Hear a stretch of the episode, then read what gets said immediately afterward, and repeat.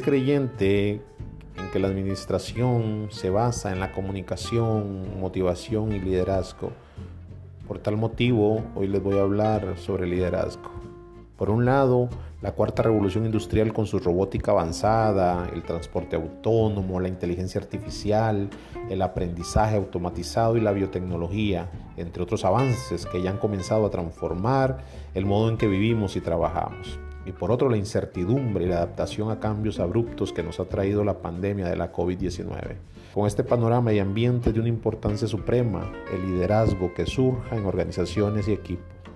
Soy creyente de la importancia de conocer el temperamento y personalidad de los colaboradores, donde un nuevo mundo en el que el don del convencimiento y la capacidad de organización, características fundamentales del liderazgo convencional, ya no son suficientes. Por eso creo que el liderazgo transformador, el líder siempre tiene claro el sentido del propósito mayor, trascender, transformar la vida de las personas y enriquecerlas. Ser auténtico, el guía debe ser genuino en sus acciones para ayudar a su equipo. Colaborativo, el nuevo líder tiene que ser consciente de sí mismo y del entorno en que vive, con gran sentido de responsabilidad para ser un agente de cambio.